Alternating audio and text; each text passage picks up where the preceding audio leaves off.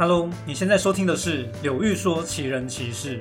如果想收看搭配图文的影片版本，欢迎在 YouTube 上搜寻说书人柳玉。而在这里，我会分享特别有意思、特别值得思考的精选故事，原出处就是我的影片或我的直播精华。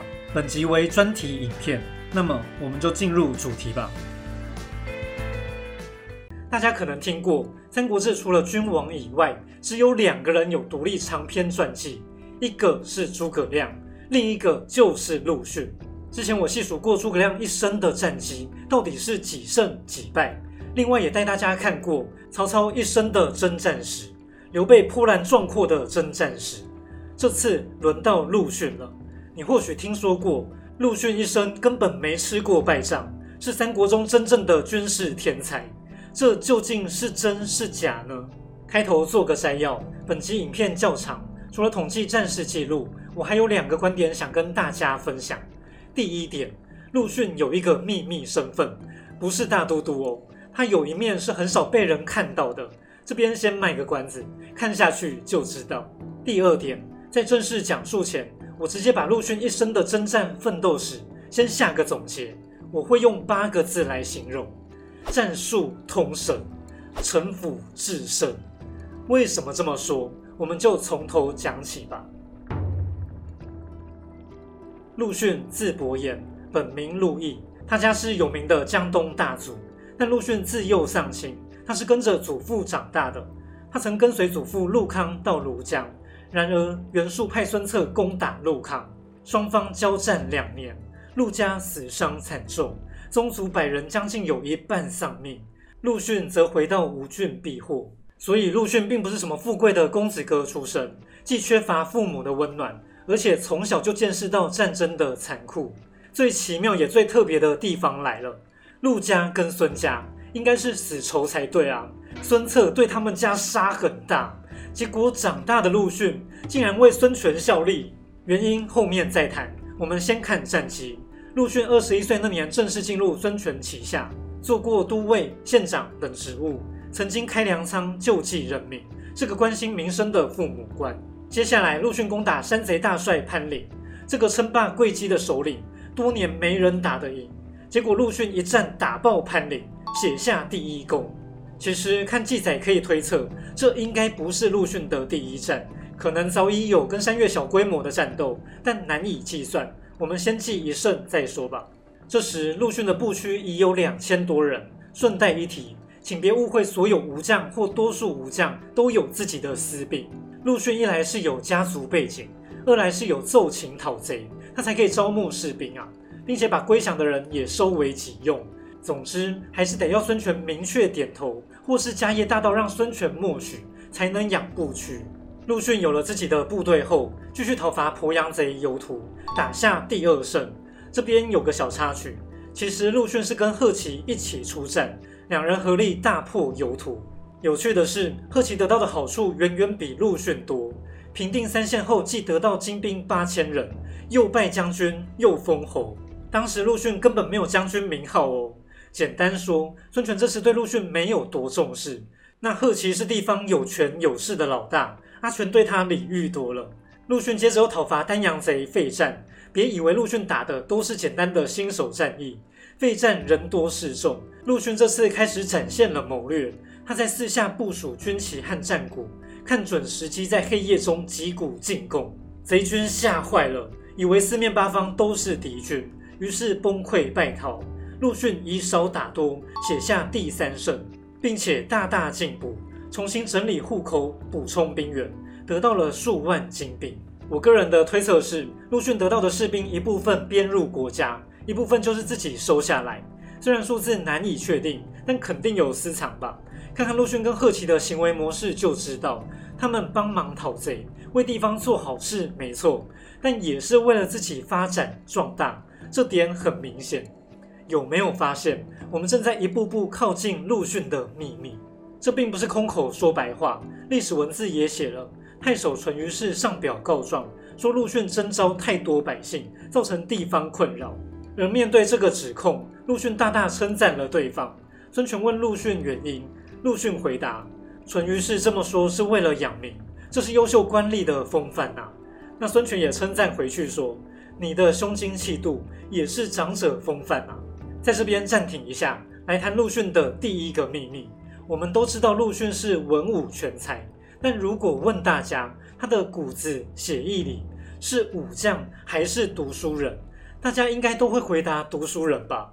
我以前一定也会这样看，但是我重看《陆逊传》的大发现就是，他更接近将军。请回忆一下，一直主动说要讨贼，以战养战，培养军团，遇到饥荒就开仓库救百姓，民生安定后就开演讲招募民兵。我还以为是陆逊，原来是刘备啊！以上全部都是刘备做过的事诶我以前还笑过刘备有很明显的五人思维。但陆逊的发展经营思路不也是如此吗？难怪陆逊可以大破刘备，他太懂刘备了。这是开玩笑啦。但陆逊一直想靠战功出头，这点是真的哦。为什么家族背景这么好，他却要做这种吃力的事呢？这牵涉到第二个秘密：陆逊的身份这个力量不足的家主。陆基是陆康的儿子，他才是陆家真正的家主。而且有个有趣的景象。如果说孙权本意想拉拢陆家的一个人，那个人绝对是陆基。孙权给陆基加偏将军，又给他士兵两千，但陆基志不再当官，又常常得罪孙权，孙权才把目光转向陆逊。如果加点小说笔法，我们可以想象，陆家门下人人都对孙权爱理不理，也没有人想扛起陆家那块沉重的招牌。过去可怕的历史，自然会让人想远离权力战争。但偏偏有个早慧的少年愿意去带兵打仗，愿意成为家主，守护陆家。而且陆逊一直有种想要证明自己的感觉。阿全以前没注意他，但当他凝视陆逊的眼睛，会不会看到自己的影子呢？他们都有上一代的阴影，他们都是新一代的家主啊。所以我认为孙权跟陆逊某种层面上也是如鱼得水。孙权可以帮陆逊站稳家主的位置。陆逊可以帮孙权出谋划策。阿全啊，你想当人人向往的英雄吧？我懂啊，我跟你一样啊。两人一开始有点像是各取所需。然而，当孙权让陆逊娶孙策的女儿，我觉得已经不是测试或摸头了，两人已经真正交心了。希望陆逊的粉丝别生气哦，这绝对不是说陆逊跪舔孙家。我讲他想要出头，是从历史中读到的，想出人头地并不是坏事啊。而孙权需要士卒的支持，他跟陆逊目标一致，先因为利益站在一起，然后发展出真正的信赖。其实这样的关系同样很感人呐。多年以后，陆逊早就当上将军，孙权却还特意让他举茂才。这个记载可信度不如《三国志》，但如果为真，又多了一个侧面证据。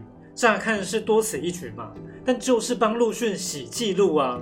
他最初完全是靠打仗打出军功。这并不是正统世人的路啊，所以才要让前辈吕范庇用他举茂才。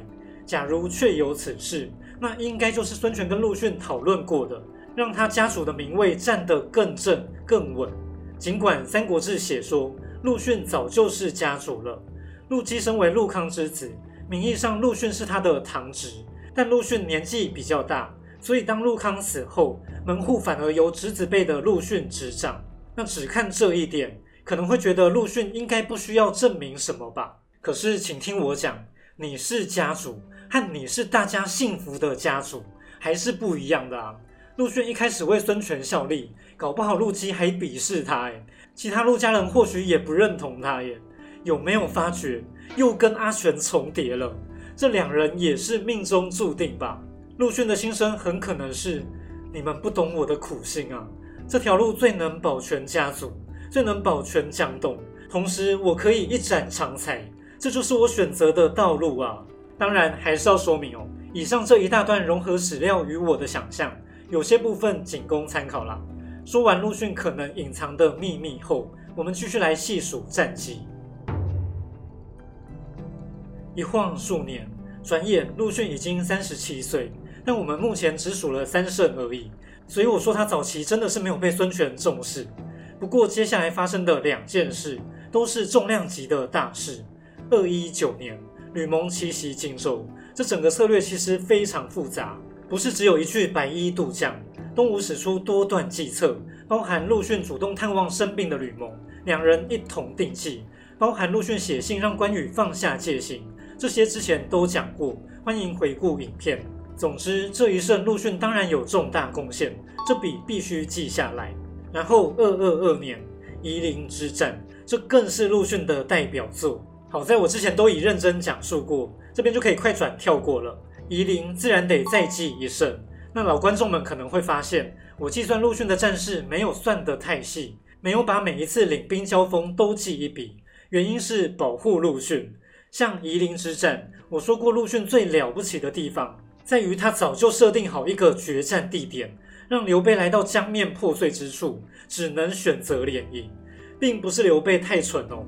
而是陆逊把这个计划实行到极致，中间无论多么不利，东吴将士多不信任他，他还是指挥若定，最后终于上演火烧夷陵。所以我说，在这样的情况下，如果把初期的交锋不利记为陆逊败仗，那实在太不合理了。我就用我自己心中的那把尺来看吧。这次看过陆逊的背景，再看夷陵之战，应该更会感受到他有多么不容易。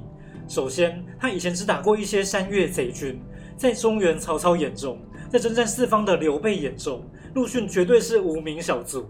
事实上，他确实没打过这种大场面啊。当初跟吕蒙讨荆州，也是以用计为主，看不出他带兵有什么本事。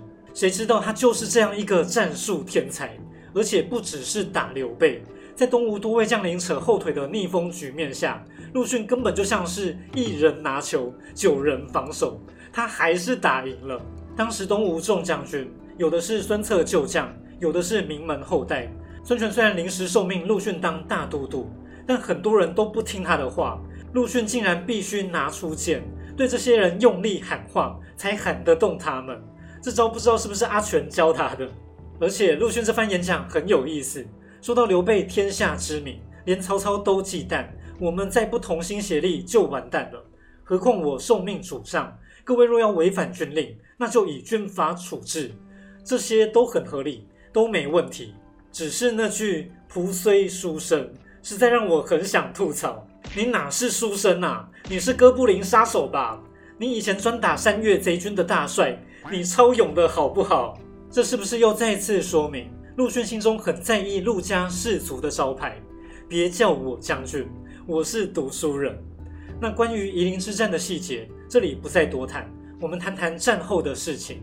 同样在二二二年，曹丕发动三路大军伐吴，刘备写了一封恐吓信过去给陆逊。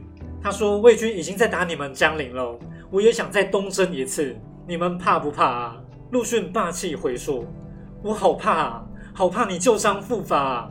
玄德，你这次损兵折将，假如你真的想要再来送死，下次就不会让你逃回去了。”看陆逊真的有够呛哎！以前我总觉得这段刘备完败，打仗被惨电，嘴炮也被惨电。但再多想几层，没有哦，大哥没有输哦。各位有没有发现一件事？陆逊嘴上说不怕，结果他一直很谨慎的守在夷陵，明明就担心害怕啊。要知道当时的状况是江陵非常非常危险，这是魏军三路发吴最猛的一路。阵中有曹真、夏侯尚、张合、徐晃，而守城的朱然，看战的士兵只有五千人。陆逊有一百个理由应该带兵去救江陵的，但他没去。如果说刘备真的没有威胁，那陆逊早就去支援了。事实上，刘备的用兵能力在各国名将眼中也都是一流的。即使是当下战败又生病的老刘备，陆逊仍不敢轻忽啊。再看看刘备那封信。有没有看到另一个权谋？他故意写这样的信，让陆逊无法离开夷陵，但他不支援江陵，在孙权眼中会怎么看？陆逊刚打下一场史诗级的大胜仗，又勇强兵在外不动，只要孙权对他有一丝疑心，陆逊就惨了。这可能就是刘备的算盘啊！我平常都说一些阴谋几率极低，这个谋略当然也只是想象，未必为真。但有这个可能性。刘备以前也称赞过周瑜，刻意挑拨周瑜跟孙权。这次弄陆逊，不是很相似吗？不过挑拨没有成功，因为这时的孙权，我认为他是真的相信陆逊。很多人说刘备兵败可以追击博地城，那孙权问陆逊意见，陆逊觉得不妥。陆逊料定曹丕一定会大举攻打江陵，现在需要防守，不是对刘备用兵的时候。结果跟他说的一模一样。有趣的是，陆逊料事如神归料事如神，但他不救江陵就是不救江陵。还好朱然硬是守住了江陵。讲到这里，也可以反推回去。陆逊是什么时候娶孙策女儿的呢？《三国志》写的并不清楚。照笔法来说是比较早的事，但我推算的时间会晚一点，可能是夷陵战前不久，甚至可能是夷陵战后。陆逊立下不世奇功，孙权也是此时才完全对他推心置腹，所以促成这门婚事。因为如果早已成婚，诸将至少应该多敬陆逊几分。但那些孙策旧将跟贵族名门还是看不起陆逊，那就有点奇怪了。而且陆逊中间空白了好多年，这时才被启用担当重任，那他娶孙策之女的时间点可能就在这前后啊。孙权后来问陆逊，先前那些人竟敢不听你的命令，你怎么不直接告状呢？陆逊对答说：这些将军都是国家功臣，我跟他们闹翻只会坏了大事。臣虽然驽钝。还是知道要跟大家共同成就大事啊！孙权大笑称善，拜陆逊为辅国将军，领荆州牧。曾经这两个少年都想做一番大事，如今他们真的做到了。那在奇袭荆州后，在夷陵之战前，还有几笔记录需要补充一下，其实就是平定荆州的后续。在陆逊的指挥下，再添一胜，攻破詹堰，招降陈凤。虽然这些蜀将在历史中完全没有名气，但陆逊的行动还是很重要。他所做的就是断绝关羽后路。陆逊再破邓府跟郭牧，然后子规的大族文部跟邓凯联合移兵，又被陆逊给打败。文部甚至率众投降，于是关羽包围网彻底完成，四面八方道路都被阻断了。陆逊这一战斩杀的、招降的多达数万人。陆逊除了用兵，也教孙权用恩德来收服荆州。他建议善待荆州人士，更可以提拔他们当官。请看孙权的反应，不只是称善，是敬纳其言。所以孙权对陆逊的态度看起来是慢慢改观的。夺荆州时，先看出陆逊有能力，但还在观察中。夷陵之战可以说逆转了陆逊的人生。很难确定原本孙权对他的信任是六十趴还是七十趴、八十趴，但这一战过后，孙权绝对是百分之两百感谢陆逊、信赖陆逊。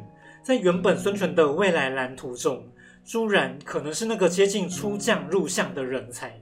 朱然的一切条件都很优秀，更是孙权以前一起读书的好朋友。不过从此以后，这个国家的第一人基本上确定就是陆逊了。接下来，我们再来看陆逊四十五岁后最后一段征战史。二二八年，魏国大司马曹休率领十万部骑大举进攻吴国，这就是有名的石亭之战。其中，东吴的周防写信诈降是这一战的关键。不过，陆逊的指挥同样很重要。陆逊自己为中军，朱桓跟权从为左右翼，三路并进，大破曹休。这一战我也做过完整的战事地图解析，这里就不多谈。同样来谈谈关于战后的部分。朱桓认为应该乘胜追击，可以进取寿春，割有淮南。这番话看起来很有道理。孙武想要北伐，总是被打爆，但这次大破魏军，现在不就是最好的北伐时机吗？然而陆逊跟孙权否决了这条计策。其实很难判断陆逊跟朱桓谁才是对的。但我们可以思考分析，为什么陆逊选择谨慎面对？很常看到网络文章说，陆逊就是江东大族的思维，他们本来就无意向北扩张啦。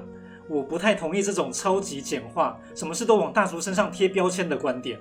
就问一句很简单的：如果乡民们都看出这点，孙权会看不出来吗？这时孙权还没晚年发疯哦，这是他最精的时候哦。你陆逊如果是为了自身利益讲话，那你真的不要命了。再说一次，孙权这时对陆逊是全心全意的信任。夷陵战后，孙权所有大事小事都问他，陆逊那边甚至有孙权的印章，可以直接帮孙权修书信。这些不可能是演的。孙权如果不信他，这时直接编排一个不救江陵的罪名搞他就好了。陆逊也不会在后来的石亭之战立功了。后来拜上大将军，让他教导辅佐太子，这些都看出两人关系有多紧密。话说回来，陆逊或许无意北伐打上洛阳，但对江东大族来说，打上淮南哪有什么不好？守江必守淮，割有淮南，对于站稳江东明明是加分的啊！虽然还没讲完所有分析，但好像可以先下结论了。三国有三位军政全能的大军师：诸葛亮、司马懿、陆逊。那三人之中，谁最谨慎呢？不是诸葛亮，绝对是陆逊啊！诸葛亮的用兵风格是正奇相符，他常有大胆的战略思维，如建议夺荆州、占益州，如第一次北伐的豪赌。司马懿的用兵思维是闪电奇袭。一举而定，该积极出手的时候，他下手总是快很准，能打快就打快，能奇袭就奇袭。遇到真的很难缠的对手，那再慢慢跟他拖。那陆逊的风格呢？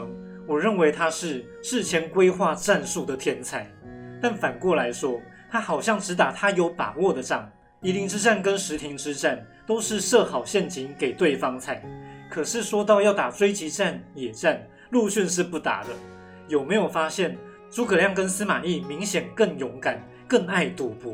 这并不是说陆逊坏话，这就是陆逊长胜不败的秘密啊！补完最后几笔资料，二三四年，陆逊五十二岁，孙权北伐，并且命陆逊跟诸葛瑾攻打襄阳。可是孙权很雷的地方是，他打一打自己退兵，留下瑟瑟发抖的诸葛瑾。陆逊用计让诸葛瑾督水军。陆逊自己走陆路，假装攻城。魏国非常害怕陆逊，把将士召回守城。于是陆逊缓缓跟诸葛瑾一起退兵。这一战不是胜仗，但在劣势下全身而退。而且陆逊从头到尾都是气定神闲，确实是名将风范。撤退后，陆逊还派兵反打魏国，骚扰了多个县市，带回许多人口，并且照料魏国的百姓跟投降士卒。结果边境许多人都来投靠。陆逊直接拿出家产来养他们，这些怀柔之举又得到许多人心。最后一笔，有个周郎将周知想要在地方征兵，陆逊认为不妥，恐怕动摇百姓。笑死！陆逊以前也常征用百姓，你果然很懂哦。周知不听，还是征召，结果发生民变，陆逊派兵讨伐，平息了这场叛乱。这大概就是明确记载的最后一次战事。总结陆逊的一生，生涯战绩十一胜零败，太扯了。只看账面成绩，可说是三国第一战术家。即使严格看待，把最后两场地方小规模的战役删掉，补上夷陵之战攻打刘备大营失败的那一次，那也是九胜一败。无论怎么看，都是不可思议的成绩啊！他从年轻打到老，打响陆家的招牌，打出了江东的未来。而且陆逊可不是洗战绩哦，像夷陵跟石亭都是会影响国家存亡的历史大战，多次在关键时刻都能带队获胜，这就是名将的价值啊！陆逊在唐宋都被列入武庙，他的用兵战术毋庸置疑啊！前面也说到，陆逊总是谋定而后动，不打没有把握的仗。其实这正是兵法的奥义呀！为什么他不追击败战的刘备？不趁胜追击曹休，不是因为保守。第一，那不在计划内；第二，那两个时间点，东吴都在连年打仗，其实是国家负担不起。所以这种看似触碰到孙权逆鳞的事，孙权都能接受。孙权当然也想要向北扩张，不是不想，而是不能。陆逊真的是站在国家的立场上提议的啊。至于陆逊跟孙权曾经如此亲密。为何后来闹翻？两人的晚年，两人的性格转变，我保证还会再做一集来说明。我用早慧的天才少年来形容陆逊，其实是故意的，因为他跟孙权真的是宿命般的相遇，宿命般的悲剧。看完这集，相信大家应该能够理解为什么说陆逊战术通神，城府至深。论事前布局的战术。真的可说是三国第一人，但你可能也发现了，陆逊传这么长，却几乎没看到陆逊谈战略观，没听到他讲过什么内心话，所以我才说他城府深啊。这形容并不带贬义哦。我重翻陆逊传好几遍，他年轻时主动站出来当家主，从事孙权，没有人知道他当时到底在想什么。他真的是比诸葛亮还谨慎，比司马懿还会藏啊。但我认为陆逊后来对孙权的好，那是真心的。这两件事并不冲突。他是个心思复杂又深沉的人，但也是对孙权有爱、对国家有爱的忠诚。这就是我眼中的陆逊。最后也呼吁一下，这集影片真的做得很辛苦。喜欢的话，请多多留言，多多分享。当然，也别忘了订阅频道。有些新观众可能不知道，我在每周日晚上都会开直播。没看过的话，欢迎到时候加入。那么，我们就在下次的影片跟直播再会喽，拜拜。